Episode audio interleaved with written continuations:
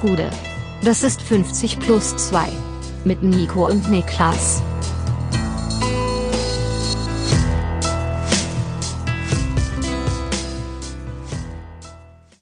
»50 plus 2, ein fast ganz normaler Donnerstag. Mein Name ist Nico Heimer und bei mir sitzt der Mann, der gestern zu Nenner Bialica gesagt hat, zeig der Welt, dass du stärker bist als Leroy Sané, Niklas Levinson. Hat das denn gezeigt, nachhaltig? Weiß ich nicht. Also, Nee. er hat ja einmal also nur, in die, nur ins Gesicht gewischt. Das Ja. ist ja jetzt nicht unbedingt eine Machtdemonstration gewesen. Eher, eher ein Eingeständnis von Schwäche, würde ich fast sagen. Würde ich wahrscheinlich auch Ja. sagen, ja. Ähm, wir reden nachher nochmal drüber, gleich äh, nochmal über den Er Vorfall. will sich nicht entschuldigen. er will sich nicht entschuldigen. Und ich kann es verstehen. ja, wir reden gleich drüber. Wir Äh, reden warte, gleich warte, drüber. warte, warte, warte. Das, mich, mich erinnert das gerade jetzt, können wir jetzt gerne machen, an eines meiner prägendsten äh, Kindheitserlebnisse tatsächlich. Ja, aber Nenner Bialica ist kein Kind. Damit wir direkt mal das festsetzen, das ist ein Mann von, ich glaube, 50, sowas in den Dreh. Ja, die Rechnung geht noch nicht so ganz auf, aber ich Ja. erinnere mich, dass ähm, hattet ihr auch in der, also wir sind ja jetzt schon ein anderes Baujahr als viele, die uns hören. Ja. In der Grundschule hattet ihr auch in den ersten zwei Klassen so eine private Schiefertafel? Bei uns musste jedes Kind so eine kleine Tafel haben, eine ich Schiefertafel, auf der man halt die ersten Schreibversuche gemacht hat. Ich glaube Wieso, nicht. wieso lachst du so? Was, weil ich nicht glauben kann, dass er in der Eifel immer noch auf einer Schiefertafel schreibt, Alter. Also, Nee, ich bin mir, also, ganz im Ernst, es kann sogar sein, dass es vielleicht die Klasse 1 sowas hatte, aber ich bin mir eigentlich 99,9% sicher, dass wir auf Papier schreiben gelernt haben.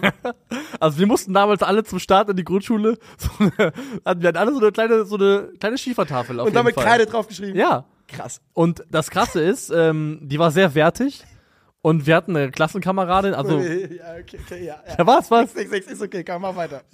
Ich wollte jetzt erstmal fragen, wie eine wertige Schiefertafel aussieht. Also woran macht man das Also fest? ich meine, die war teuer auf jeden Fall. Das war ein großes Thema. Mhm. Und äh, mein damals bester Freund, der ist dann später weggezogen und ich, äh, wir waren bei ihm zu Hause nach der Schule und plötzlich ging ein Riesendrama los. ja. Von schräg gegenüber das äh, Nachbarskind, eine Klassenkameradin von uns, hat den Vorwurf erhoben, wir hätten ihre Schiefertafel zerkratzt. Oh. Und wir wussten genau, wer es war. Es war ein anderer Klassenkamerad von uns. Die beiden hatten sich in der Schule in den Haaren gehabt und der hat es gemacht. Und die war aber so, also, also ist jetzt auch nicht schlimm, weil die war ein Kind, alles kann man verzeihen. Aber die war als Kind schon, die war so ein bisschen am äh, Machiavelli-Ende des Spektrums Ja. unterwegs. Sehr manipulativ, Ja. äh, teilweise einfach auch straight out gelogen, Leute gegeneinander ausgespielt und hat einfach diese, diese Behauptung in die Welt gesetzt, wir wären das gewesen. Und ich weiß noch, dass ähm, meine, also unsere Eltern uns damals nicht geglaubt haben, dass wir es nicht gewesen sein sollen erst. Man hat, man hat als, als äh, kleiner Junge schlechte Karten, wenn man was vorgeworfen bekommt, dass man was kaputt gemacht hat, weil Ja. es sehr, sehr häufig nahe. halt stimmt. Das ne? liegt sehr, sehr nahe. Ähm, und wollten dann, haben forciert, dass wir uns entschuldigen für etwas, was wir nicht Ah, gemacht das haben. ist hart, ja. Und ich weiß noch, Vergiftete Entschuldigung. ja, nee, ich weiß noch erst, erst als ich bin, ich habe richtig angefangen zu äh, zu Wutweinen. Mhm. Ich habe richtig Wut, Wuttränen geweint und erst als, als diese Reaktion kam, hat meine Mutter mir Glauben geschenkt, dass ich dann eben doch nicht gewesen bin. gut, und alles wurde, alles wurde abgeblasen. Und wer weiß, was vorgefallen ist zwischen Bielitzer und Sané. Ja, genau. Jetzt sag mal bitte, wie da die Bialitzer-Nummer aufgeht. Ich habe äh, mal gerade währenddessen live gegoogelt und würde dir gerne was von Wikipedia vorlesen, wenn das für dich in Ordnung ist. Ja. Bis in die 1970er Jahre benutzten Schüler in Deutschland zum Schreiben und Rechenlernen in der Grundschule bzw. Volksschule eine eigene kleine Schiefertafel. Bei Gott, wir hatten eine. Bei Gott. 70er Jahren, in ganz Deutschland haben die gesagt, 70er Jahre, komm, lass den Quatsch. Ist nicht mehr, ist wirklich, also ist, Jesus ist schon länger tot inzwischen, wir können auf Papier schreiben, ist nicht mehr, ist nicht mehr äh, BC. Und bei euch haben sie gesagt, nö, ist doch eine gute, gute Sache hier mit den Schiefertafeln. Wir haben die hier noch rumliegen, jetzt wollen wir die auch benutzen. Ja, wie das heißt rumliegen? Wir haben die gekauft für teuer Geld. Also, aber ja. Da also, muss es irgendwo in der Eifel, gibt's, kommt Schiefer aus der Eifel? Ist ja häufig so, ne? So, Also wir hatten bei uns auf jeden Fall so eine äh, stillgelegte Grube, Mhm. in der wir als Kinder verbotenerweise rumgespielt haben. Da gab es auch so einen Berg aus Schiefer. Äh, weil vielleicht Platten. gibt, vielleicht will man einfach die, äh, regionale. Schieferwirtschaft äh, stützen. Ja, Ja, kann ja äh, sein, ne? Das wäre auf jeden Fall meine einzige Erklärung. Aber gerne mal Bezugnahme an dieser Stelle. Wer auch noch, und ich sag mal, Baujahr 85 und später, Ja. wer da noch äh, Schiefertafel gelernt hat, das würde ich gerne mal wissen. Ja. Ähm, Bialica, komm, jetzt sind wir schon mittendrin im Thema. Nenner Bialica, Union-Trainer, äh, seines Zeichens noch nicht allzu lange Union-Trainer. Ähm, der hat gestern im Nachholspiel gegen die Bayern einen Platzverweis kassiert. Und das Ganze nach einer, ja, Tätlichkeit gegen Leroy Sané. Leroy Sané wollte ihm den Ball aus der Hand snatchen und daraufhin hat er ihm durchs Gesicht gewischt und das Ganze zweimal, wenn ich, Zweimal. wenn ich ja. mich nicht täusche. Also beim zweiten Mal sah es fast so aus, als hätte er ihm wie so einem äh, unartigen Jungen so in die Wange gekniffen. Das sah Beim so ein bisschen so seltsam Richtung aus. Hals, Kinn, Ja, das erste war so ein richtiger klassischer Wischer, würde Ja. ich sagen, in die Fress rein. Ja. Und das passiert so rund um die paar 70. Minute, ich glaube 74. rum. Und äh, angeblich waren die Gemüter noch erhitzt, weil es davor eine Szene gab, wo Union auf Elfmeter reklamiert hat, wo ich sagen muss, ich finde das also total in Ordnung, dass es den nicht gab. Ich. Also ich finde nicht, dass das dann am Ende was war. Man darf sich drüber aufregen, verstehe ich auch. Ja, in dem Moment ja, aber ich sage am Ende, es war kein Elfmeter. Genau. Und dann Du kannst es nicht als Entschuldigung ranführen, Nein. weil die, der allgemeine Tenor wird sein, das war eher keine Elfer. Genau, und Sané will den Ball, aber Szenen, in denen ein Spieler den Ball will, sehen wir halt 20 pro Spiel. Ja. Und es ist ja auch eher paradox, dass ein Trainer, dessen Mannschaft 1-0 zurückliegt, versucht, den Ball für sich zu beanspruchen zu halten, weil man sollte meinen, der hat es eigentlich eilig. Ja. Und ähm, dann kommt es eben zu, zu dieser Szene, zur Rausstellung von Bielitzer, rote Karte. Er legt sich dann erst noch mit Bayern-Fans an auf der Tribüne und wird dann letztendlich mit ein paar Ordnern als Eskorte auf der Pressetribüne platziert. Und es drängt sich einfach so der Gesamteindruck auf, dass er während dieser paar Minuten einfach so ein bisschen die Fassung verloren hat. komplett durchgeknallt. Genauso habe ich also in dem Augenblick, ne, wenn du halt, wenn es gibt ja einfach Leute, die sehen rot und dann das kennt, die kennt jeder aus seinem Bekannten- und Verwandtenkreis und dann kriegst du die für, die für den Zeitraum X nicht mehr eingefangen. Ja. Und so sah das bei ihm aus. Ich war früher auch so. Heute passiert mir das nicht mehr, aber früher hätte mir das genauso passieren können. Man ist da so ein bisschen gefangen in seiner Rolle. Vielleicht hat man ihn auch zu spät gefragt oder zu früh gefragt, was er selber dazu denkt, weil ich kenne das auch selber noch, wenn man sich festgefahren hat im Fehlverhalten, es eigentlich schon weiß, aber noch nicht die Größe Ja. entwickelt hat, um Ja, ja, bereit genau. zu sein zu sagen, Ja, ich habe was das kenn Dummes ich auch gemacht. das Gefühl. Ja, ja, klar. Also Nochmal Double Down, alles nochmal schlimmer machen. Genau, man ist halt ich echt so, auf meinem Punkt. Es ist wie eine Rolle, in der man dann so ein bisschen feststeckt. Vielleicht hätte Bielitzer noch einen äh, Tag mehr gebraucht, weil er hat ja danach gesagt, also zur Frage, ob er sich entschuldigen würde, hat er gesagt, nur bei meiner Mannschaft ist es nicht zu tolerieren, bei Sané nicht. Er kommt auf mich zu, um mich zu provozieren. Glaube ich erstmal nicht. Glaube ich auch nicht. Ich reagiere natürlich nicht so, wie ich als Trainer müsste.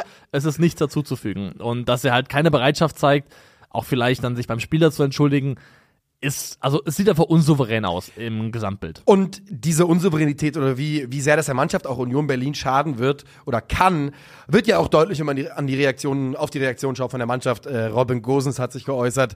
Dass es nicht förderlich ist, ist klar. Wir sind gerade sowieso schon in einer Phase, wo wir jeden Support brauchen, wo wir unseren Trainer an der Seitenlinie brauchen, der uns motiviert, coacht und da ist. Wenn er dann schon mit Rot vom Platz fliegt, ist es kein gutes Zeichen an die Mannschaft und verunsichert noch mehr. Und das soll keine Ausrede sein, natürlich, aber ähm, er hat vollkommen recht und ich glaube, was vielen Leuten auch gar nicht so richtig klar geworden ist, ist, was das bedeuten kann für Union Berlin jetzt. Denn wir haben in der Bundesliga-Historie nicht viele Vergleichsfälle. Der erste, der einem einfällt, ist natürlich Norbert Meyer gegen Albert Streit. Ja. 2005. Der war noch ein bisschen lustiger. Der war lustiger, weil Norbert Meyer versucht hat, einen Kopfstoß zu verteilen, also auch Macht, auch wenn nicht keinen Dollen, und dann zusammensackt, wie vom Blitz getroffen, äh, weil er merkt, ich habe Scheiß gebaut. Aber damit wir uns da an der Stelle richtig verstehen, der Mann hat drei Monate Sperre kassiert. Drei Monate. Wir haben eben schon gesprochen, unser Bauchgefühl, unser beider Bauchgefühl ist, dass Bielitzer kein genauso hartes Urteil erwarten wird. Ja. Ich sehe aber trotzdem, dass da wahrscheinlich irgendwas vier Spiele plus auf ihn zukommt, kann ich mir schon vorstellen. Ja. Und das bedeutet schon, dass er auch einen nicht unwichtigen Teil der Rückrunde fehlen wird, in der es ja auch für Union um enorm viel geht. Und eine Tür geht da schon zumindest auf, dass, glaube ich, auch der Verein überlegt, wenn es dazu kommen sollte, nehmen wir an, jetzt Belitzer wird für vier bis sechs Spiele gesperrt, ähm, was jetzt die Betreuung der Mannschaft an der Seitenlinie angeht, dass man als Verein vielleicht schon überlegt, okay, ist das dann noch die richtige Konstellation, in der wir hier arbeiten? Weil für uns geht es im Zweifelsfall auch um den Verbleib in der Bundesliga. Es ist eine unglaublich beschissene Situation, in die Nender Bialica Union Berlin da manövriert hat. Das muss man, glaube ich, mal so sagen. Man ist jetzt Tabellen 15. Er hat ja zumindest den ganz freien Fall gestoppt. Ähm, klar, gegen die Bayern verloren äh, und gegen Bochum verloren, aber ja, ansonsten, er hat zumindest den, im Verhältnis zu vorher den freien Fall gestoppt. Ausgehend von da, wo Union stand, als er kam, Ja. finde ich seine Bundesliga-Bilanz total in Ordnung. Er hat fünf Spiele gecoacht, eins davon war halt auswärts bei den Bayern. Zwei gewonnen. Hat da sieben Punkte geholt, ein Remis bei, bei Freiburg und zwei Siege. Man muss dazu sagen, und das, glaube ich, macht auch den, äh, das Eis unter ihm so dünn, ist, dass die Ergebnisse teilweise gestimmt haben, aber es halt sportlich, fußballerisch nach wie vor äh, absolute Magerkost war und relativ grauenhaft anzusehen. Also es ist in meinen Augen keine nennenswerte fußballerische Entwicklung zu erkennen gewesen, aber rein punktetechnisch finde ich sieben Punkte aus fünf Spielen in der Lage erstmal in Ordnung. Für, einen, für eine Mannschaft, die damals 18. war, glaube ich, ne, als er übernommen hat. Oder 17. aber auf jeden Ganz, Fall. ganz unten zumindest dabei, Und ja. er sorg, hat dafür zumindest gesorgt, dass sie jetzt nicht mehr ganz, ganz unten mit dabei sind. Aber gehen wir davon aus, dass er. Und also drei Spiele Sperre halte ich für das Minimum, was er bekommen wird. Ja, Das wären Darmstadt, Leipzig, Mainz. Zwei direkte Konkurrenten im Abstiegskampf, zwei Must-Wins. Das ist schon, das ist schon eine ärgerliche Situation. Und Union Berlin ist ein Verein, der zuletzt kontinuierlich gearbeitet hat auf der Trainerposition. Ne? Muss ich euch nicht erzählen. Urs Fischer war lange da, sehr erfolgreich. Und jetzt findet man sich in einer Situation wieder, wo der aktuelle Trainer am 27.11. übernommen hat. Und am, es ist nicht der 27.1., aber fast, findest du dich in einer Situation wieder, wo du sagst, ja, das war sportlich zwar okay, oder die Ergebnisse waren okay, aber können wir jetzt mit dem, was vor uns steht, einer Sperre von x Spielen mit dem Mann weitermachen? Ja, und die Frage ist ja auch, ist das jetzt ein wirklich einmaliger Ausrutscher oder ist das ein Indiz dafür, dass es vielleicht schwierig wird, mit Ja. ihm auf lange Sicht zu arbeiten? Und wenn da Zweifel dran aufkommen, mal schauen dann, wie, also wie sehr Union dann auch der Verlockung widerstehen kann. Weil ich glaube schon, dass für Bielitzer auch ein Problem ist, dass eben Steffen Baumgart als Trainer auf dem Markt ist, der selber schon Bereitschaft signalisiert hat, wieder arbeiten zu wollen, der nicht jetzt ewig lange Pause machen möchte, der Union Vergangenheit hat, wo verbrieft ist, dass es glaube ich mal auch ein Traum von ihm wäre, für Union zu arbeiten. Bestimmt, ja. Und ich glaube, das ist eine Marktoption, die sich Union Berlin zumindest mal anschaut. Also ich wäre überrascht, wenn sie das nicht tun. Und wenn man dann überlegt, okay, wir haben ja Bielitzer, wo es ja auch schon jetzt erste, also Störgeräusche aus innerhalb der Mannschaft gibt, insofern, dass es zumindest heißt, dass es Teile des Teams gibt, die mit seiner wohl angeblich sehr strengen Art nicht so gut zurechtkommen. Dann, also ich halte das durchaus für möglich, dass das eine Eigendynamik entwickeln kann, die bedeuten kann, dass innerhalb der nächsten ein, zwei Wochen plötzlich Union doch nochmal einen anderen Trainer an der Seitenlinie stehen hat. Ja, also die Steffen Baumgart, der Steffen Baumgart-Gedanke liegt natürlich nah und ähm, das muss man natürlich auch aus, aus zwei Seiten sehen, denn für Steffen Baumgart, wie du schon sagtest, wäre es bestimmt eine tolle Sache, mal für Union zu arbeiten und er würde das wahrscheinlich auch machen. Und für Union ist es vielleicht eine der besten Chancen, ihn überhaupt zu bekommen in den nächsten Jahren, ne? Denn wenn Steffen Baumgart jetzt wieder irgendwo unterkommt und der Name ist nun mal aktuell, wenn in Deutschland Trainer äh, Posten gehandelt werden, wird der Name Steffen Baumgart immer und immer wieder relativ weit oben auf dieser Liste auftauchen. Und du sagst es, der hat gesagt, er kann nicht lange Pause machen. Das heißt, er wird irgendwann wieder irgendwo unter Vertrag stehen. Und wann dann das Fenster Union Berlin wieder aufgeht, das wissen wir nicht. Und du sagst es, äh, es gibt erste Störgeräusche, es gibt erste Anzeichen dafür, dass es nicht so stimmt. Und diesen aufgewühlten Gesamtkomplex Union kriegst du natürlich mit Steffen Baumgart beruhigt, wie wahrscheinlich mit keiner anderen Trainerverpflichtung aktuell. Das glaube ich auch. Und ich finde, die Konstellation ist eigentlich so aus Baumgarts Sicht auch nicht so ungünstig, weil wenn du überlegst, du kommst dann hin, klar, du hast eine schwierige Aufgabe vor dir, weil du hast die Akutaufgabe, den Klassenerhalt in der Bundesliga zu sichern, aber eigentlich ist das vorhandene Spielermaterial dafür auch gut genug, ehrlicherweise. Muss. Und dann hast du als Steffen Baumgart die Möglichkeit, bei einem Traditionsverein zu arbeiten, zu dem du von vorne weg einen eigenen emotionalen Bezug hast und der aber im Gegensatz dann vielleicht zu Köln auch über Mittel und Ressourcen verfügt, damit du ein bisschen mehr Ja. Möglichkeiten hast, dich selber auch zu entwickeln und eine Mannschaft weiterzuentwickeln, als bei Köln der Fall war. Also ich finde, eigentlich pa passt da sehr, sehr vieles und ich glaube schon, dass das akut werden könnte ähm, in den nächsten Tagen und Wochen. Also vieles hängt vom nächsten Spiel ab. Jetzt Darmstadt würde ich sagen, ist fast schon wegweisend. Wenn da in Abwesenheit von Bielitzer da Punkte gelassen werden, glaube ich, dann ähm, wird es ganz, ganz akut. Wenn Union natürlich gewinnt, auch ohne Bielitzer, dann weit, geht's vielleicht erstmal weiter, weil die sportlichen Argumente erstmal weiterhin stimmen würden. Was man jetzt erstmal, oder was man da jetzt einmal festhalten muss, weil wir es, glaube ich, so in der Form noch nicht gesagt haben, zumindest, das ist zumindest meine Meinung zu der Thematik ist, das darf dir als Cheftrainer der Bundesliga nicht passieren. Nee. Und in meinen Augen ist diese Nummer mit danach dieses Interview geben, das sind Emotionen und äh, das passiert im Fußball und sich nicht entschuldigen, das ist ein Armutszeugnis. Ist fast noch schlimmer vielleicht, Ja. weil das einfach auch zeigt, dass dir dann die Größe fehlt in dem Moment, um das einfach einzugestehen und dann auch eine Souveränität im Umgang damit zu finden. Also bin ich bei dir, es darf dir nicht passieren und ist irgendwie auch, wirft ein schlechtes Licht auf den Club. Also alles in allem sehr, sehr unglücklich. Und mehr habe ich dann auch zum Thema eigentlich. Ja, also ich wollte noch ganz kurz sagen, dass es geht ja jetzt dann äh, jetzt ja die Frage, wer steht an der Seitenlinie und Marie-Louise Ether wurde gehandelt, die wird es aber nicht sein, weil deren Hauptbereich als Co-Trainer, ist ja auch als Co-Trainerin gelistet, ist Videoanalyse, Athletiktrainer äh, und äh, es wird wahrscheinlich dann eher eine der anderen Co-Trainer werden. Wer es ist, werden wir äh, dann erleben am Wochenende eben gegen Darmstadt. Aber ja, also man muss echt sagen, Alter, Union Berlin aktuell diese Saison die kriegen die Quittung für diesen Höhenflug so dermaßen. Das ist vom Regen in die Traufe, wie man es selten gesehen hat. Ich habe wirklich selten so viel äh, Karma-Schelle innerhalb von einem Jahr ja. erlebt. Also, also so viel Karma-Schelle haben sie auch nicht mehr verdient, wie sie Nein, nein, nein, nein. Das also muss man mal ganz steht in keinem Verhältnis. Das gehe ich auf jeden Fall mit. Ja. Wir äh, bleiben also drauf und gucken, wie Oliver Runert äh, da jetzt weiter vorgeht in dieser Situation. Und äh, wir gehen weiter, richtig? Ja. Wir gehen weiter und zwar gehen wir weiter, also gar nicht so viel weiter, denn wir bleiben beim Gegner von Union Berlin, genau. der ähm, zwar als sportlicher Gewinner vom Feld ging, aber trotzdem auch ein Stück weit verloren hat, denn den FC Bayern äh, plagen jetzt noch mehr Personalsorgen als vorher. Upamecano hat sich verletzt, ähm, da reden wir glaube ich von einem Faserriss oder sowas, also die Rede war da von drei Wochen Pause, die man jetzt erwarten könnte. Ja. Und ähm, Tuchel hat es auch recht drastisch formuliert, er ist unersetzlich, aber ich würde es auch irgendwo unterschreiben, weil also für mich ist ganz klar, das war vielleicht im Vorfeld der Saison für nicht alle so zu erwarten, aber Upamecano ist der wichtigste und beste Innenverteidiger der Bayern in dieser Saison. Ich habe es nicht erwartet zum Beispiel, aber ich unterschreibe es auch. Dessen Fehlen wird er natürlich schon eine Rolle spielen, vor allem weil der einfach auch ähm, also in der in der tiefen Absicherung so unheimlich gut ist, also im Ablaufen von Spielern und auch einfach, einfach im Spielaufbau wahrscheinlich der wichtigste Bayern-Verteidiger ist. Ja, es sind dire times für, die, für den FC Bayern, oder? Kann man, kann man so sagen. ähm, ich glaube, dass Eric Dyer natürlich jetzt reinrutschen wird.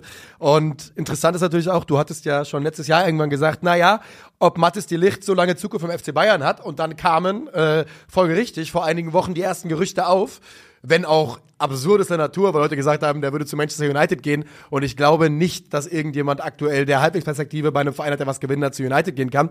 Aber was ich nur sagen wollte ist, dein Bauchgefühl war richtig. Die Licht nicht glücklich in seiner Position. Jetzt wird er zu seinem Glück gezwungen. Tuchel auch. Äh, wollen wir mal sehen. It's time to shine für Mattes die Licht auf jeden Fall jetzt. Also jetzt muss er liefern, ja. weil es ist jetzt eine Chance, auch zu zeigen, dass er eben dann wirklich ein, also ein Führungsspieler auch für die Bayern sein kann. Das ist ja auch das, wofür sie ihn geholt haben. Ja. Du nimmst dann nicht die Summe in die Hand, das waren ja am Ende knapp 70 Millionen Euro äh, für einen Spieler, wenn du nicht glaubst, dass er eigentlich für dich ein absoluter Leistungsträger werden sollte. Und das war ja auch das Idealbild davon, wie es laufen soll mit Delicht dass er zu einer absoluten Säule ja. und einem neuen Gesicht des FC Bayern wird. Also das ist ja, glaube ich, auch schon die Vorstellung gewesen. Danach sieht es aktuell nicht aus. Und ich bin mal gespannt darauf, wie es dann im Endeffekt auch Einfluss nimmt auf das ähm, Transfergebaren der Bayern noch in diesem Januar. Also ein Name, der gehandelt worden ist, ist äh, Kieran Trippier. Mhm. Das Thema ist jetzt vom Tisch. Christoph Freund hat sich da gestern rund ums Spiel drüber geäußert und hat gesagt, wir machen nur etwas, wenn wir 100% davon überzeugt sind, es muss alles passen. Und das war hier nicht der Fall schön, dass er so sagt, aber wenn man die Medienberichte glaubt, unter anderem von The Athletic, die ja eigentlich in der Regel sehr, sehr gut informiert sind, mhm. hat der FC Bayern zumindest ein Angebot abgegeben in der Größenordnung von 15 Millionen Euro, ja. das abgelehnt worden genau. ist von Newcastle. Und ich muss sagen, alleine, dass sie bereit waren, für einen 33-Jährigen diese Summe zu bieten, 15 Millionen Euro, mhm. ist in sich schon für mich ein, also Armutszeugnis ist zu viel, aber meine Alarmglocken würden als Bayern-Fan angehen. Ja, und im Sommer hatten wir ja in einer ähnlichen Altersklasse aus derselben Liga Kyle Walker als Gesprächsthema. Und bei Kyle Walker, und oh, Kieran Trippier muss man ja dazu sagen, seit seiner Rückkehr von Atletico zu Newcastle ich hätte nicht gedacht, dass Kevin Trippier auf dem Niveau äh, spielen kann, auf dem er agiert hat in den letzten anderthalb Jahren. Vielleicht bin ich da auch zu kritisch ihm gegenüber gewesen. Aber das soll gar nicht das Thema sein. Er ist aber nicht so gut dieses Jahr, wie man, wie man glaubt. Ah ja, okay. Also, also ich meinte nur, ich hatte nur letzte Saison auf jeden Fall ihn als einen meiner über ich gucke ja nicht ganz, ja. ganz wenig Premier League. Aber ich hatte ihn als Überraschung. Um, ich wollte nur sagen, Kai Walker ist vielleicht noch mal ist nochmal ein anderes Level oder wäre nochmal ein anderes Level gewesen als Kieran Trippier, glaube ich. Ähm, aber insgesamt, dass die Bayern jetzt unter Thomas Tuchel überhaupt in diese Richtung gucken, ist so eine Sache, mit der ich als Nicht-Bayern-Fan über die ich mich ein bisschen wundere. Ich will nicht sagen, dass ich damit Probleme habe, aber wenn man eben, und das war auch mein erster Reflex gestern, nicht zu dir gesagt habe, wenn man eben hört, dass Sascha Bowie irgendwie 25 und 30 Millionen kosten soll, was, wie realistisch das auch ist, ist eine ganz andere Frage. Also für mich ich sehe nicht, wie man 15 Millionen für einen 33-Jährigen ausgeben möchte, aber nicht bereit ist, 25 für einen 23-Jährigen auszugeben. Zumal trotzdem dann Bowie auch der in der Gesamthaushaltung günstigere Spieler wäre wahrscheinlich, ja. weil er weniger Gehalt bezieht. Ich glaube, Trippier ist bei einem Champions League Club, der sehr, sehr viel Kohle hat, wie wir alle wissen. glaube ich auch. Der wird und der wird ein üppiges Gehalt haben und gut verdienen und er geht nicht nach München, um schlechter zu verdienen als äh, in Newcastle. Ich glaube, deswegen sogar in der Gesamthaushaltung wäre es sogar günstiger, Sascha Boy zu holen. Da hast du noch einen jüngeren Spieler, von dem du länger was haben kannst und wenn du äh, dann irgendwann ihn nicht mehr haben wollen solltest, noch eine realistische Chance zu haben auf einen Wiederverkaufswert. Für Kieran Tripper wird es nie wieder einen geben. Wenn er mit 33 nach München wechselt, dann wird er auch nicht mehr verkauft. Kieran Tripper. du hast ihn gerade genannt. Habe ich den so gesagt? Ja, gerade? Tripper einfach, straight Tripper. ähm, außerdem haben Die wir doch Trippen. jetzt, außerdem, guck mal, die Bayern holen zwei Ex-Tottenham-Spieler und steuern auf eine titellose Saison zu. Beruhigt euch mal ein bisschen, übertreibt's mal nicht mit den, mit den Experts da an der Stelle. Also Experts ist das eine. Ich muss aber sagen, generell finde ich, dass fast alle Gerüchte, die rund um den FC Bayern auftauchen, entweder Premier League Bezug haben oder Spieler ne? oder Spieler mit Bundesliga Vergangenheit Ja. wie Mukiele. Es wirkt so uninspiriert. Ja. Es wirkt einfach sehr sehr unkreativ im Scouting und äh, gerade dieser England Fokus, den sehe ich schon recht kritisch, weil das ist einfach einer der schwierigsten Märkte, aus denen du kaufen kannst, äh, Gerade was die, das Geld betrifft halt, was das ne? Geld betrifft vor allem und wenn das jetzt, ich weiß nicht von, ich weiß nicht von wem das ausgeht. Ich wüsste gerne, wer da die treibende Kraft ist, dass der Fokus so stark auch bei Transfers, Palinja war dieselbe Kiste, auf der Premier League liegt. Aber Glaubst wenn das, nicht, dass es Tuchel ist? ich, mein Verdacht wäre Tuchel, ich weiß es natürlich nicht. Also wir können ja mal dazu sagen, Marco Neppe, der langjährige Kaderplaner, äh, langärmelige Kaderplaner hätte ich fast gesagt, äh, wurde gestern nach zehn Jahren verabschiedet beim FC Bayern München. Ähm, war natürlich klar ein Hassan Salihamidzic-Mann, war auch ein ganz entscheidender Mann beim Transfer von Harry Kane, einem der ersten Premier League Transfers. Aber dann kommt ein neuer Mann rein. Thomas Tuchel ist schon da. Ist eine ganz andere Dynamik als vorher, wo der Kaderplaner schon da ist und der Trainer kommt dazu. Plötzlich, äh, der neue Mann wird an, eingearbeitet um den Trainer herum, der schon da ist und der die ganze Zeit Wünsche äußern kann. Was ich sagen will, ist, wenn Thomas Tuchel seinen Einfluss auf Transfers vergrößern wollte, dann ist das die perfekte Situation für ihn. Ja, und ich weiß nicht, ob das für den FC Bayern eine gute Idee wäre. Erstens, weil wir nicht wissen, wie lange Thomas Tuchel noch da ist. Das ist schon mal das eine Thema. Und das andere ist, also, ich finde nicht, dass Thomas Tuchel eine überragend gute äh, Talent-ID hat. Also ich finde, wenn man draufschaut, so Wunschtransfers Thomas Tuchel und Ganz die- oben. und ja, ganz oben immer André Schürrle natürlich Genau. und die durchgeht, dann finde ich nicht, dass er einen Track Record hat, der nahe liegt, dass man ihm seine größten Wünsche immer erfüllen sollte. Ich finde, es macht Sinn, einen Trainer zu fragen, was suchst du für ein Profil? Also was soll der Spieler mitbringen, den du brauchst für deinen Spielstil, deine die Position, die noch vakant ist? Und dann kann die Scouting-Abteilung losziehen und da Vorschläge machen. Ja. Aber also ideal finde ich das nicht. Und äh, Tuchel hat in den letzten Jahren halt bei Vereinen gearbeitet, wo alles scheißegal war, transfermäßig. Weißt du? Der hat halt in den letzten PSG und äh, Chelsea hat er halt quasi gelernt, dass Geld spielt keine Rolex und wir können wir machen hier was wir wollen und wenn der 25 Millionen Transfer äh, in die Hose geht, dann holen wir den nächsten Mann für 40 Millionen. Das ist alles scheißegal.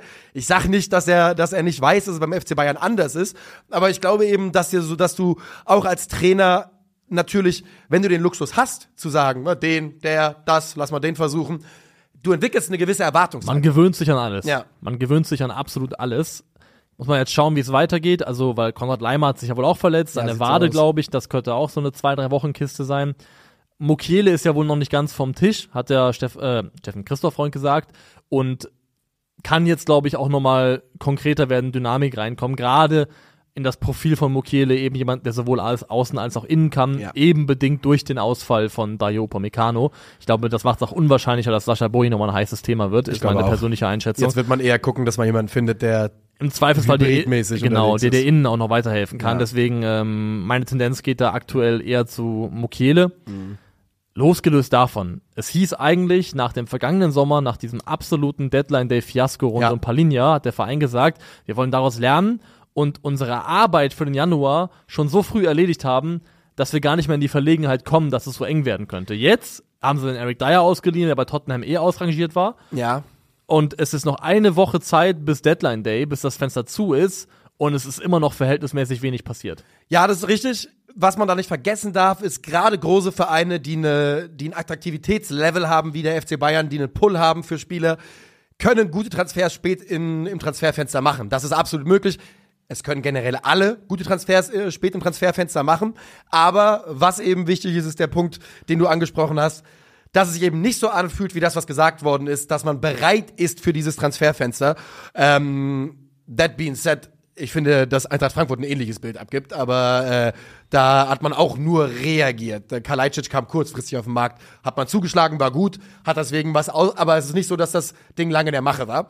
Ähm, und ja, da, da hast du natürlich absolut recht mit und auch, dass überhaupt jetzt solche Sachen sind wie Palinja wird wieder so ein Halbthema. Wo du so, ja, redest du anderthalb Wochen drüber und dann taucht er nachher immer wieder auf, obwohl sich eigentlich alle inzwischen ja auch einig sind, 80 Millionen, es ist einfach kein bisschen das, kein Nein, bisschen also- im Verhältnis. Und alleine, dass du eben, und Nordi Mukiele, der seit sechs Wochen gehandelt wird, taucht immer wieder auf. Dann heißt es, der ist bei Milan plötzlich heiß. Da haben wir dann gehört, das war wohl absoluter Quatsch. Aber ja, FC, der FC Bayern gibt wieder so ein Bild ab, dass man nicht hundertprozentig weiß, was man will und wo man hin möchte. Genau, ich finde nicht, dass es wirkt wie eine, also eine Kaderplanung, die von oben bis unten durchkoordiniert und gestreamlined ist, mit klaren Transferzielen, denen man nachgeht und konsequent umsetzt, mit dann äh, Spieleroption B, C in der Hinterhand, falls A sich nicht äh, erfüllen lassen sollte. Und es wirkt alles in allem so ein bisschen planlos und die Namen, die dann gehandelt werden, sind einfach auch so Dinge, wo du sagst, das sieht nicht aus wie das Produkt von, wir haben uns wirklich Gedanken gemacht, sondern wie gesagt, das sind Spieler, die liegen nahe, die kennt der ein oder andere vielleicht aufgrund von persönlicher Vergangenheit. Mokele war mal Bundesligaspieler und Trippier, ich muss nochmal sagen, wirklich, der hat bei Newcastle in den 19 Spielen sieben Vorlagen gemacht in der Premier League. Das liest sich fanta- fantastisch Wie viele gut. davon Standards? Ähm, das weiß ich gar nicht genau, aber es werden viele sein, weil er eben viele Standards tritt. Aber er ist defensiv diese Saison enorm schwach gewesen. Also zwar, statistisch gesehen wird er geführt bei der Premier League mit zwei direkt verursachten Gegentoren und es gibt noch mehr, wo er absolut schlecht ausgesehen hat. Also seine Defensivstatistiken oder seine Defensivperformance dieses Jahr ist definitiv nicht das, was man sich vorstellen würde. Oh ja, ist, also im, ist im Sofascore Premier League Ranking von 0 auf 100 in der 64 dieses Jahr defensiv bewertet. Das ist überhaupt nicht besonders. Nee, besonders ist es nicht, nee. Nee. Und äh, ich muss wirklich sagen, also ich würde die Finger davon lassen, machen sie ja jetzt auch, aber allein, dass es so konkret gewesen ist und wenn Newcastle jetzt gesagt hätte, ja, 15 Mille machen wir, wäre es ja vielleicht auch passiert. Also ich muss sagen, ähm, der FC Bayern hat nach wie vor in Sachen Kaderplanung und wie man ein Transferfenster bespielt und abwickelt, finde ich in den letzten Jahren äh, deutlich Luft nach oben. Ja, sie haben halt jetzt, jetzt gerade auch diesen personellen Umbruch, was die ne, Transfers, das Eintüten und die Struktur betrifft. Das ist ja vollkommen klar. Da muss man auch wahrscheinlich ein bisschen Nachsicht haben mit dem Verein, aber es ist eben kein gutes Bild und man denkt eben auch wenn, weißt du, ich, ich gucke halt drauf und denke, ja gut, jetzt geht Mario Neppe in dem Transferfenster. Also wie bescheuert kann man irgendwas timen? Selbst wenn der kaum noch Einfluss hatte, warum ist er nicht im Dezember raus? Als würdest du jetzt in den letzten zwei Wochen gemerkt haben, oh, die brauchen den nicht mehr. Ja. Das sind einfach so Sachen, wo ich sage, warum, warum? Also wa warum nicht einfach einen relativ klaren, reinen Tisch schaffen und dann gucken, dass man das kontinuierlich abarbeitet und eben vielleicht auch nicht, weil das ist eben die Gefahr. Wenn du solche Sach Sachen hast, so Querelen, der ist jetzt raus, der kriegt mehr Macht, Thomas Tuchel kann sich da richtig einbringen. Der, der kann sich da in jede Lücke quetschen und seinen Senf, Senf dazugeben. Ob der gut ist oder nicht, kann ich nicht bewerten, aber das ist eben die Situation. Das ist die Situation. Wir beobachten das weiter bis Mhm. zum Deadline Day. Äh, wir sind bereit zu reagieren, falls noch was Großes passieren sollte. Und äh, jetzt ziehen wir weiter Ja. zu einem äh, ebenfalls ist es ein süddeutscher oder ein südwestdeutscher Club. Also ich würde schon, also es ist beides. Ne? Das ist beides. Ja, äh, aber irgendwo dazwischen. Baden-Württemberg ist Süddeutschland und Stuttgart ist Baden-Württemberg. Von daher ist der VfB ein süddeutscher Verein. Wir warten mal ab, was die VfB-Fans dazu sagen. Nee, also wenn das jetzt wieder nicht stimmt, wir haben ja nicht mal was gesagt wie Schwäbisch oder Badisch oder sowas. Das sind Schwaben, wissen wir auch. Äh, nee, also wenn, also wenn, wenn nicht Süddeutschland, was dann? Ja, lassen wir so stehen. Wenn nicht Süddeutschland, was, was dann? Äh, und dieser süddeutsche Verein, der VfB Stuttgart, äh, kriegt wohl frisches Geld. Äh, wird in den Verein reinfließen, denn laut Kicker wird die DFL den Einstieg von Porsche beim VfB Stuttgart absegnen. Konkret geht es darum, dass äh, Porsche 10,4 Prozent der Anteile an der ausgegliederten AG äh, erwerben möchte für einen Gegenwert von rund 40 Millionen Euro, der, glaube ich, in zwei Tranchen bezahlt werden soll. So grob kann man das, glaube ich, zusammenfassen. So kann man das sagen. Und diese 10,4 Prozent sind äh, nur für einen gewissen Zeitraum.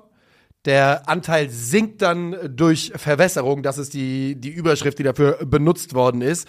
Ähm, und das würde dann folgendermaßen, der Anteil Porsches am dann höheren Kapital, wenn andere noch einsteigen, äh, sinkt somit auf knapp unter 10 Prozent.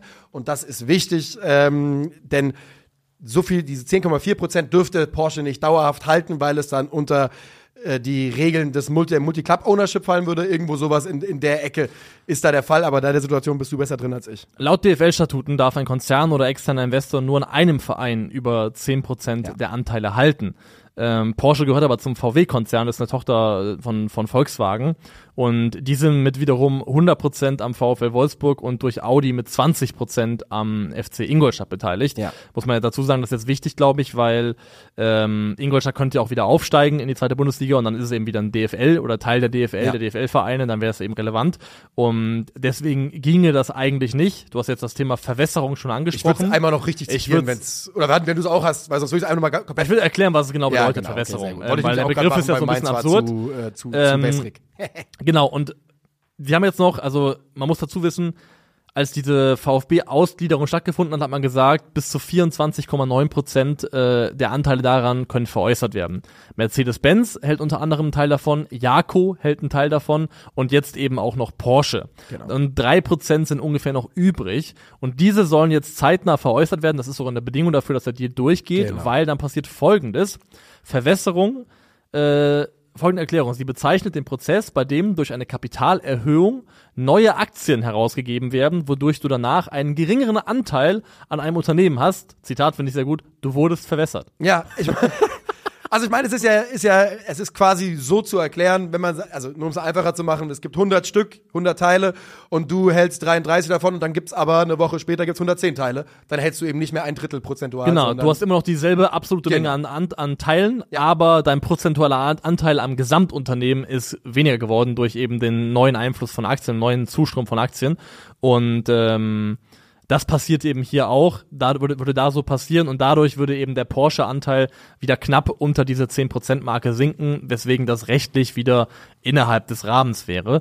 Ähm, aber trotzdem ist auch das wieder, wo ich sagen muss, ich lese das nur und beim Einlesen denke ich mir schon, Alter, was da wieder für eine Trickserei ne, notwendig ich ist. Auch. Ähm, ich auch. Und ich, ich muss dann auch sagen, weißt du, dann Leute erwarten jetzt von uns, dass es eine Einordnung gibt und dass wir sagen, das ist schlecht deshalb und das ist gut deshalb.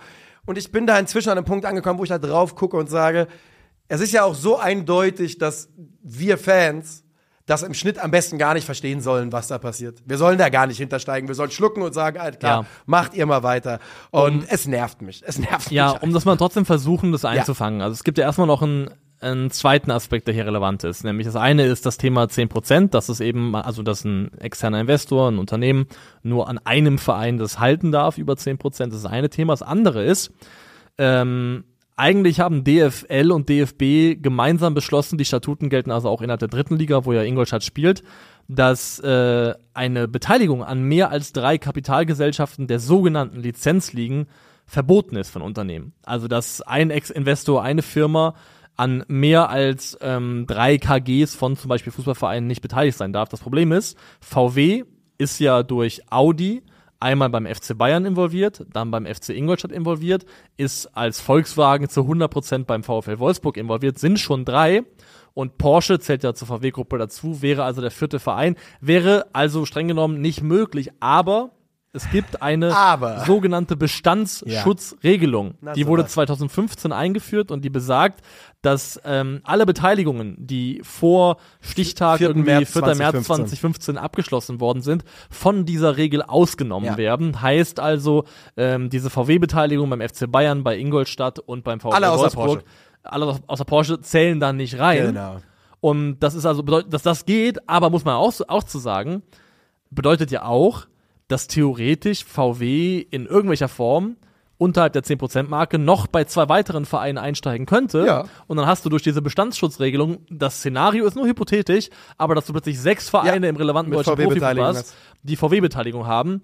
Und dann wird es schon, also dann entwickelt das schon ein Geschmäckle, weil das ist dann schon ein Einfluss, der recht groß ist. 100 Prozent. Und ähm, das finde ich, darf man auch dann kritisieren, die Möglichkeit, dass es theoretisch umsetzbar wäre, sowas. Ich frage mich, da, da ist auch wieder die Frage, woher kommt dieser Bestandsschutz da? Wo, also was, was ist der Gedanke dahinter? Ne? Wer musste da seine, wer hat da sich selbst beschützen müssen, äh, dass es diese Regelung Es gibt? sind FC Bayern, es ist mit VW einer der Ja. größten und relevantesten Konzerne Deutschlands. Arbeitgeber, Im Zweifelsfall wurde da, wurde da nicht zum Wohle des Fußballs entschieden, sondern auch. zum Wohle dieser sehr, sehr relevanten Player. VW ist ja auch eine, also eine absolut stabile Größe, wenn es um Sponsoring geht bei DFB und Co.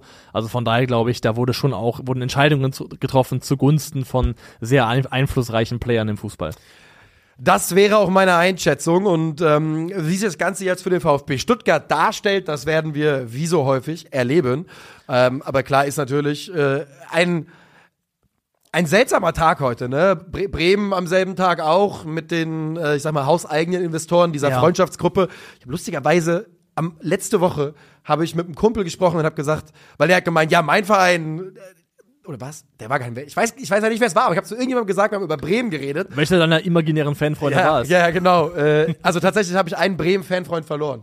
Er Ja? ist weg. Ja, er ist, er ist aus meinem Leben geschieden. Also dem, der Mann geht's gut. Ja. Äh, aber, Aber er will nicht mehr. Ja, genau. Ähm, nee, aber wir haben darüber geredet. Ich habe nämlich, wir haben nämlich über dieses Beispiel geredet von diesen Investorengruppen, die Vereine haben. Es gibt's ja bei der Eintracht in irgendeiner Form. Das gibt's bei Kaiserslautern in irgendeiner Form. Ja. Regionale Fans, die mit Geld beim Verein reingehen. Das ist bei Werder Bremen passiert. Soll passieren, ja. Soll passieren, soll passieren. 38 Millionen Euro sollen es sein.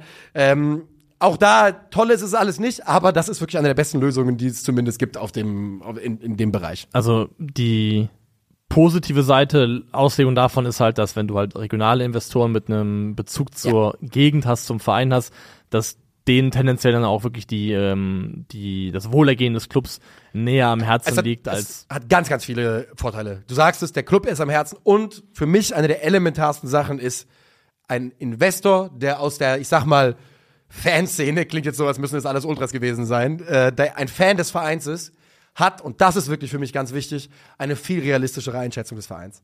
Der kommt dann, die gehen da nicht rein mit dem Gedanken, wir machen Werder Bremen wieder zum Meister innerhalb von zwei Jahren, sondern Ja. ne, die. Aber das Bremen-Thema wollten wir heute gar Nee. nicht aufmachen, weil das ist wirklich zehn Minuten vor Aufnahme ist das aufgeploppt und äh, das was du halt reinholst, ist natürlich noch, noch mehr Leute, die tendenziell Einfluss haben möchten und noch mehr Mitsprache, die du halt Yes. dann weitergibst und verteilst an andere.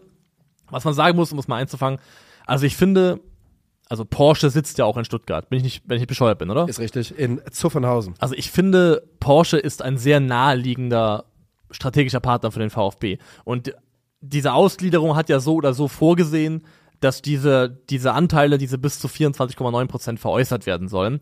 Und im Rahmen dessen finde ich, dass Porsche da ein naheliegender, logischer Partner für den VfB ist. Und wenn das für die dann eben wirtschaftlich von Vorteil ist, dann so be it. Ist Ja, so ein bisschen meine Sicht darauf, weil ich auch sagen muss, weil Leute, also die, die Schlimmsten der Schlimmen sagen ja jetzt, wieso ist dann Porsche bei VW okay, aber ähm, Red Bull bei Leipzig, bla bla bla bla bla.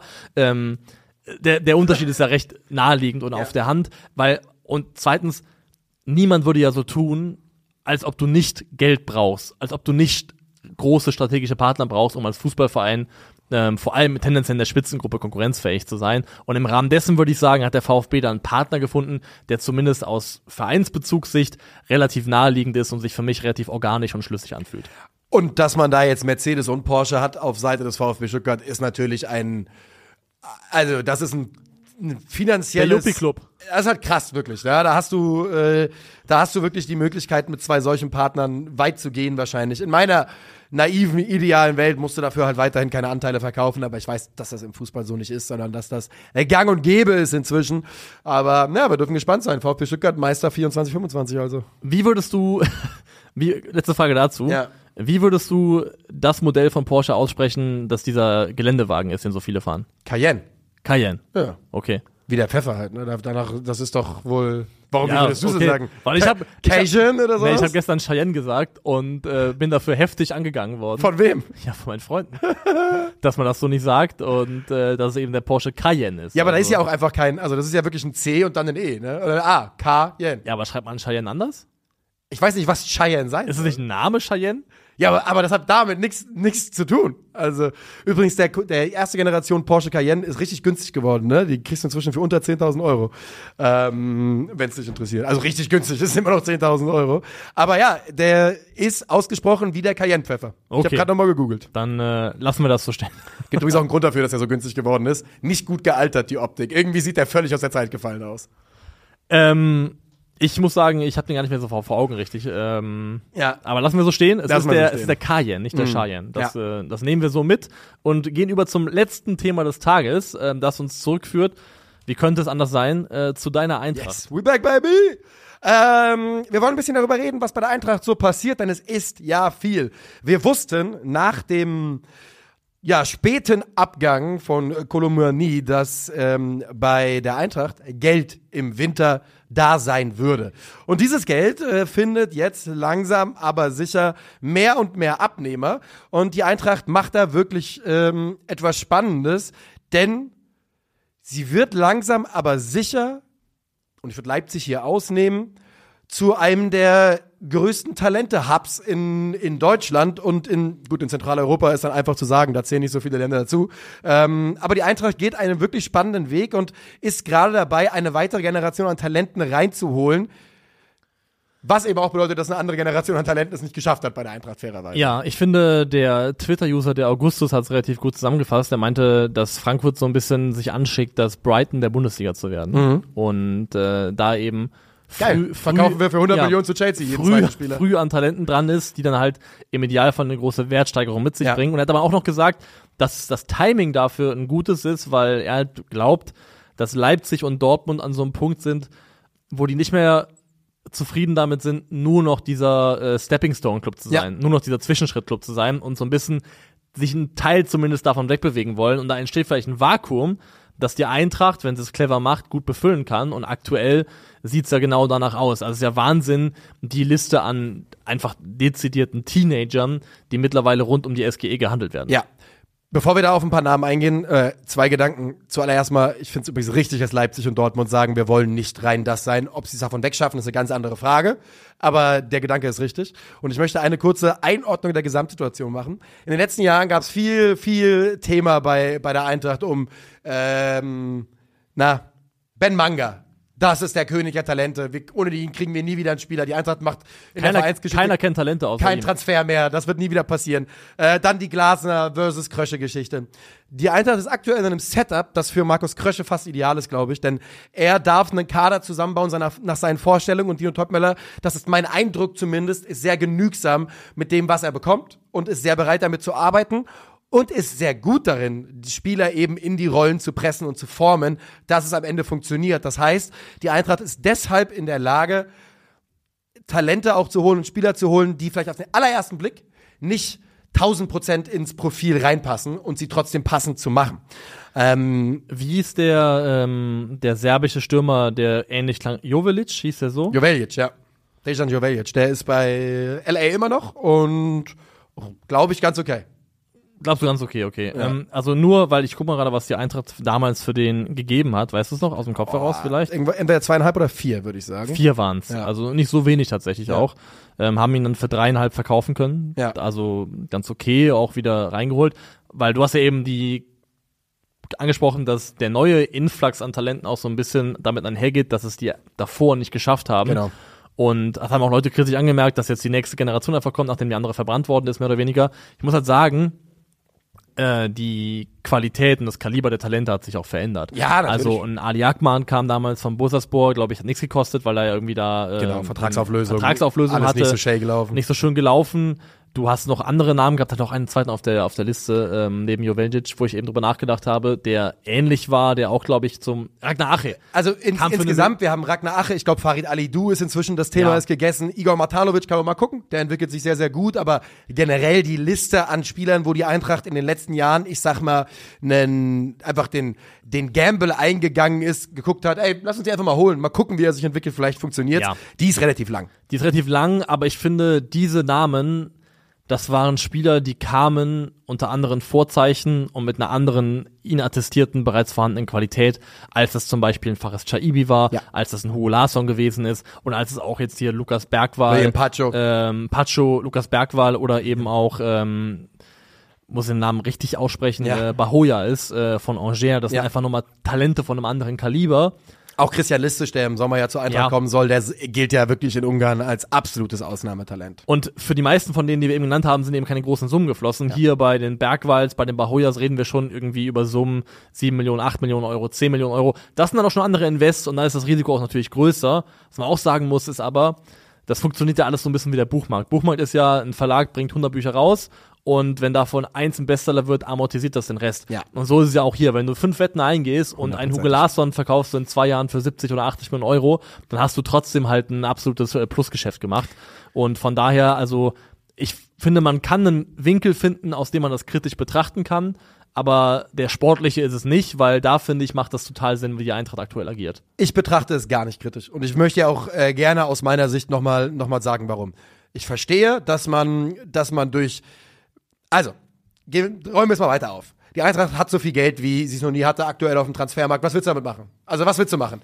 Willst du es auf dem Konto rumliegen haben und gucken, wie du, wie du es abdrückst, weil auch die Zahlen steuern und das wird nicht mehr, wenn es, je länger es rumliegt? Oder willst du jetzt auf gut Glück sagen, ähm, und es passiert ja gerade mit Hugo Etikite vielleicht auch noch, wir ballern 40 hier hin, ich weiß, es keine 40 werden, aber weißt du, willst du zwei große Transfers haben oder willst du eben sagen, ey, wir teilen ein bisschen auf auf Spieler, von denen wir glauben, dass sie uns einen Mehrwert generieren und dass sie uns erst sportlich helfen und dann finanziell. Ja, das bedeutet für andere Spieler, dass sie ihre Chance nicht genutzt haben. Aber wie viele Chancen soll Jens-Peter Horge noch bekommen? Ja, also Ja. was, worauf soll man warten? Also die Eintracht ist immer noch ein Verein, der in einer rasanten sportlichen Entwicklung seit fünf, sechs Jahren ist und der nicht in der Position ist, unendlich lange auf Spieler zu warten. Und wenn das für einen Paxton Aronson bedeutet, dass er den Verein wieder verlassen wird, und wenn das für einen Jessica Gangkam auf sich bedeutet, dass er sich bei diesem Verein nicht durchgesetzt hat, dann ist das ärgerlich, aber das wird immer dazugehören. Und ich find's wirklich in Ordnung. Ich find's wirklich in Ordnung. Und wenn der Weg von Eintracht Frankfurt ist, eines in Deutschland der, der angesehensten Station zu werden für Talente als, und das ist eine Durchlau Durchlaufstation. Das ist nicht toll. Das kotzt jeden an, aber es ist eine der besten Sachen, die, äh, eine der besten Rollen, die die Eintracht übernehmen könnte, in meinen Augen. Das gehe ich auch komplett mit, das würde ich genauso mittragen. Ich glaube, wichtig wird halt, dass du, weil das ist die Kehrseite davon, wenn du halt auf komplett Fraktionen 18 bis 21 setzt und weißt oder die transferierst mit dem Kalkül, dass die im besten Fall zwei bis drei Jahre bleiben, hast du halt einen extremen Kaderdurchlauf und gerade das machen sie ja nicht. Also das finde ich, finde ich, also wenn also, du guckst, aber die jetzt, also, jetzt sag, sag einfach, wie es ist. Also, ich glaube, ob das ein Pacho ist, ob das so ein Hugo Larsson ist, also die Jungs werden also nicht länger als zwei, drei Jahre bei der Eintracht spielen. Nein, aber man hat dieses Jahr Philipp Max fest, verpflichtet, Elias Giri, Sascha Kalajdzic geholt, Donny van de Beek, Robin Koch. Also es ist ja nicht so, dass das, also man hat da erfahrene Also, Spieler. Kalajdzic ist ja jetzt eine, eine Laie erstmal. Ja, aber hat jetzt trotzdem dazu, ja, ja, klar, aber und auch Van de Beek ist erstmal nur eine Laie mit Kaufoption. Ich will nur sagen, es ist ja nicht so, dass die Eintracht Nee, nee. nicht trotzdem auch auf ältere Spieler guckt. Was ich jetzt auch sagen wollte, ist, äh, was wichtig wird, ist, dass du es schaffst, um diese Spieler drumherum, um diese, um diese Wertanlagen irgendwo, was sie ja auch sind, äh, so makaber oder so, so Ja. zynisch das klingt, ist aber so. es sind Wertanlagen in dem Fall, dass du um die herum halt einen stabilen Mannschaftskern schaffst von Leuten, die trotzdem noch Raum bieten, auch als Ja. Fan Identifikation haben zu können mit, mit, mit Jungs. Also im Sinne von Robin Koch passt da gut rein. Ich glaube auch ein Elias Giri, ja. für den ist Frankfurt jetzt nicht der, der, der Zwischenschritt. Ich glaube schon, dass das dann auch dann so ein bisschen ein Verein ist, wo er sich die nächsten Jahre sehen könnte. Ist ja auch ein sehr treuer Spieler gewesen über seine Karriere hinweg. Ist Christian Listisch wird auch so einer sein, weil Eintracht ist einfach Osteuropäer und Eintracht Frankfurt ist einfach eine gute Sache. Wir schauen mal, aber ich glaube nur, das ist alles, was ich sagen möchte. Ich glaube, wichtig wird, dass man bei all diesem Talente-Influx Ja. so ein bisschen darauf achtet, dass man trotzdem noch eine, eine, ein Gerüst an Spielern hat, die sich nach mehr anfühlen als auf der Durchreise. Ja, da hast du auch vollkommen recht. Aber ich finde eigentlich, dass die Eintracht dann eine super, einen super Weg gefunden hat. Ich habe jetzt nochmal, letzte Saison ist Mario Götze gekommen. Ähm, klar, auch Lucas Alario äh, hat nicht so funktioniert. Aber ich, also man kann ja zumindest der Eintracht nicht vorwerfen, dass sie blind nur äh, Cash in Richtung 18-Jährige werfen würden und, und äh, hoffen, dass irgendwas, dass daraus irgendwas entsteht. Und im Zweifelsfall ist es der bessere Weg, weil, also ich werde jetzt noch ein Video aufnehmen später über Sevilla, die dann irgendwann versucht haben, sportlichen Erfolg akut im Hier und Jetzt zu erzwingen, über Mhm. Transfers von ganz vielen Leuten, die plötzlich Alterssegment 27, 28 waren und ähm, dicke Verträge unterschrieben haben. Ja. Und das ist in meinen Augen ein viel, viel größerer Gamble, als der, den Eintracht Frankfurt eingeht, weil ich glaube, selbst bei den Jungs, wo du jetzt sieben, acht, neun, zehn Millionen Euro für zahlst, selbst wenn die Entwicklung nicht ganz das wird, was du antizipiert hast, fällst du im Verhältnis noch relativ weich Ähm, Wäre zumindest meine Mutmaßung. Also hast ja bei Jovelic auch gesehen, dass du viel von dem wieder reinholen konntest, was du selber für ihn bezahlt hast. Ähm, von daher, ich finde den Weg auch sehr, sehr spannend. Und es wird immer dazugehören, nur damit es mal, wenn du diesen Weg gehst, wird immer auch dazugehören, dass du bei manchen Spielern Verlust machst. Das ist einfach so. Ja. Das muss man, muss man sich so klar vor Augen führen. Jens-Peter Hauge wird ein Paradebeispiel dafür werden. Der hat die Eintracht 8 Millionen Euro Ablöse gekostet. Der verdient ordentliches Gehalt bei der Eintracht, kam von Milan. Und da sollte die Eintracht sich glücklich schätzen, wenn man irgendwie zweieinhalb Millionen für den bekommt. Und das kann ich schon mir fast nicht vorstellen. Ja. So, ich glaube, wir sind im Tippspiel angekommen, oder? Wir sind angekommen im äh, letzten Tagesordnungspunkt. Dann wollen wir das doch mal aufmachen. Eintracht gegen Mainz, Freitagabend. Oh ja, oh ja. Ähm, also ich sage, mein Kicktipp öffnet sich noch nicht, aber ich sage, das wird ein 0 zu 3. Ah, 3 zu 0. What the fuck, Eintracht, Eintracht zu Hause. ich wollte sagen, was geht hier ab? Entschuldigung, Entschuldigung. Ähm, ich gehe knapp daneben. Ich sage 3-1 für die Eintracht. Wolfsburg gegen Köln. Hm, Rat mal, wer im Stadion ist. Ja, rate mal, wer Wolfsburg Sieg tippt, äh, Sieg tippt jetzt gleich. ähm, Ich 1 sage- in meiner Meinung. Meinung. Ich sag äh, 3-1 erneut äh, VfL, natürlich.